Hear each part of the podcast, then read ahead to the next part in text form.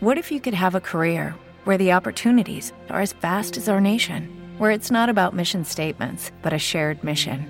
At U.S. Customs and Border Protection, we go beyond to protect more than borders from ship to shore, air to ground, cities to local communities. CBP agents and officers are keeping people safe. Join U.S. Customs and Border Protection and go beyond for something far greater than yourself. Learn more at cbp.gov/careers. Este podcast forma parte de Evox Originals. Disfruta de este avance.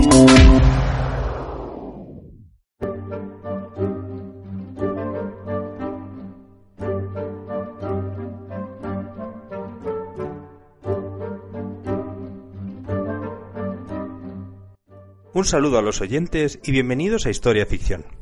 En este podcast escucharéis historia en mayúsculas, pero será una historia de ficción, una ucronía. Esta vez volvemos a la saga sobre la Tercera Guerra Mundial y vamos a escuchar cómo China se lanza a invadir Taiwán. Esta ucronía está escrita en el año 2019 y proyecta un escenario hacia el futuro. En esta historia que vais a escuchar se habrá producido una enorme crisis económica mundial a partir del crack de 2026. Este desplome económico desencadenó una serie de acontecimientos que llevarán a la guerra abierta entre Estados Unidos y China. Este episodio de Historia Ficción es el sexto capítulo, como decimos, de esta saga sobre la Tercera Guerra Mundial, y podéis escucharlo aisladamente, porque he tratado de que tenga sentido por sí solo. Pero de todos modos, a los que no lo hayáis hecho, pues os invito a que escuchéis los capítulos precedentes, pues porque aportan contexto y están llenos de interesantes imágenes sobre la sociedad, las guerras del futuro y cómo se va trabando la historia para llegar hasta este punto. Lo dicho, si tienes ganas simplemente de escuchar cómo China invade Taiwán, también tiene sentido este episodio por sí mismo. Como suelo recordar en cada programa, os contaré una historia articulada en torno a hechos reales, aunque reconstruida como una narración de ficción. Mezclaré elementos verídicos con licencias creativas, y siempre trataré de que la historia sea absolutamente verosímil. El propósito de esta fantasía es divertirme, y lo haré imaginando una historia que podría ser. Este podcast es fruto de la imaginación de su creador, David Rico, y espero que disfrutéis del juego.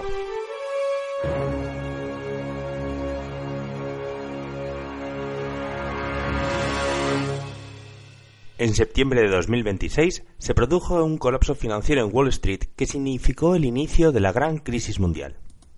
La profundidad y el impacto global de esta crisis no tenían precedentes. La globalización había hecho que afectase a todas las economías del mundo sin excepción. La crisis de 2007 había sido solo un preámbulo de esta crisis que fue la auténticamente profunda, en la que explotó toda la gran burbuja de deuda privada, pública, a nivel mundial. Este colapso del sistema de deuda implicaba un riesgo directo para la viabilidad del sistema económico mundial y de las instituciones económicas que lo regían. La economía del siglo XXI estaba desbordando los paradigmas institucionales e intelectuales con los que venía organizándose y entendiéndose la economía a lo largo del siglo XIX y XX. Por todo el mundo se sucedieron bancarrotas de empresas, de gobiernos y de familias. La respuesta política más frecuente fue la formación de gobiernos de corte nacionalista, las medidas proteccionistas se generalizaron, y de igual modo se extendieron las políticas de rearme y militaristas. La retórica nacionalista buscó ocultar los graves problemas sociales y económicos y subió el tono hasta alcanzar tintes prebélicos. En Estados Unidos gobernaba el belicoso presidente Donald Trump Jr. y en China se había hecho con el poder el también belicoso general Wang Po. Los gobiernos de Japón, Corea del Sur y Taiwán formaron una alianza defensiva llamada Jataiko. La Unión Europea, por su parte, había estrechado lazos con Rusia y habían formado un nuevo eje Moscú-Berlín que buscaba permanecer al margen del previsible choque por la hegemonía entre Estados Unidos y China.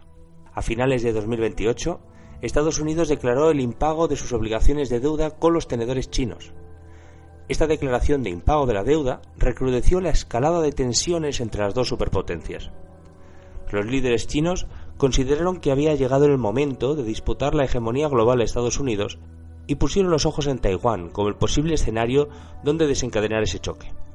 Por su parte, la economía y sociedades taiwanesas habían sufrido un enorme desgaste debido a la crisis de 2026. El país sufría desempleo masivo por primera vez en muchísimos años. Y también, históricas empresas se habían declarado en bancarrota. El gobierno taiwanés tenía gravísimos problemas para financiarse, la juventud del país en general perdía la esperanza en vivir mejor que sus padres. Dentro de Taiwán había una creciente parte de la población que estaba dispuesta a integrarse con China si esto favorecía el desarrollo y el crecimiento económico de Taiwán. De hecho, este grupo pro-chino dentro de Taiwán estaba siendo alentado y financiado por fundaciones chinas y de hecho por los servicios de inteligencia chinos en último término. Por otra parte, en Taiwán aún había una gran mayoría de población que era reacia a perder el sistema de libertades formales que les garantizaba la democracia taiwanesa y esta corriente por independencia respecto de China era la que de hecho tenía el grueso de los apoyos de los principales partidos taiwaneses. El símbolo de este movimiento por la soberanía de Taiwán eran las flores de girasol. Este símbolo de las flores se había popularizado en 2014 durante las movilizaciones contra la injerencia china en Taiwán. Así vemos que Taiwán era un país dividido y China era el gran impulsor de esta fractura porque estaba realizando eso, una serie de acciones de guerra híbrida contra Taiwán. Así, solo en el año 2029, el año en el que tocaron techo todo este proceso de, infiltración y de agresión china en el marco de una guerra híbrida, bueno, pues todas estas acciones chinas incluyeron, destacaremos algunas de las cosas que ocurrieron. Por ejemplo, el llamativo derribo de dos satélites taiwaneses de comunicaciones que eran claves para el sistema de defensa y de comunicaciones de Taiwán. Pero las acciones chinas iban mucho más allá de estas acciones cuasi militares y de sabotaje. Hubo atentados terroristas, campañas en medios de comunicación y redes sociales pagadas por bot y por fundaciones, como decíamos, chinas. Hubo manifestaciones dentro de Taiwán que reclamaban la unidad con China y el acercamiento. Hubo acciones de injerencia humanitaria desde China. Hubo asesinatos selectivos, sabotajes económicos, provocaciones militares, intromisiones en el espacio aéreo y marítimo. Hubo actos de espionaje. Se produjeron múltiples acciones de guerra electrónica y ciberataques que dejaron a Taiwán sin servicios básicos.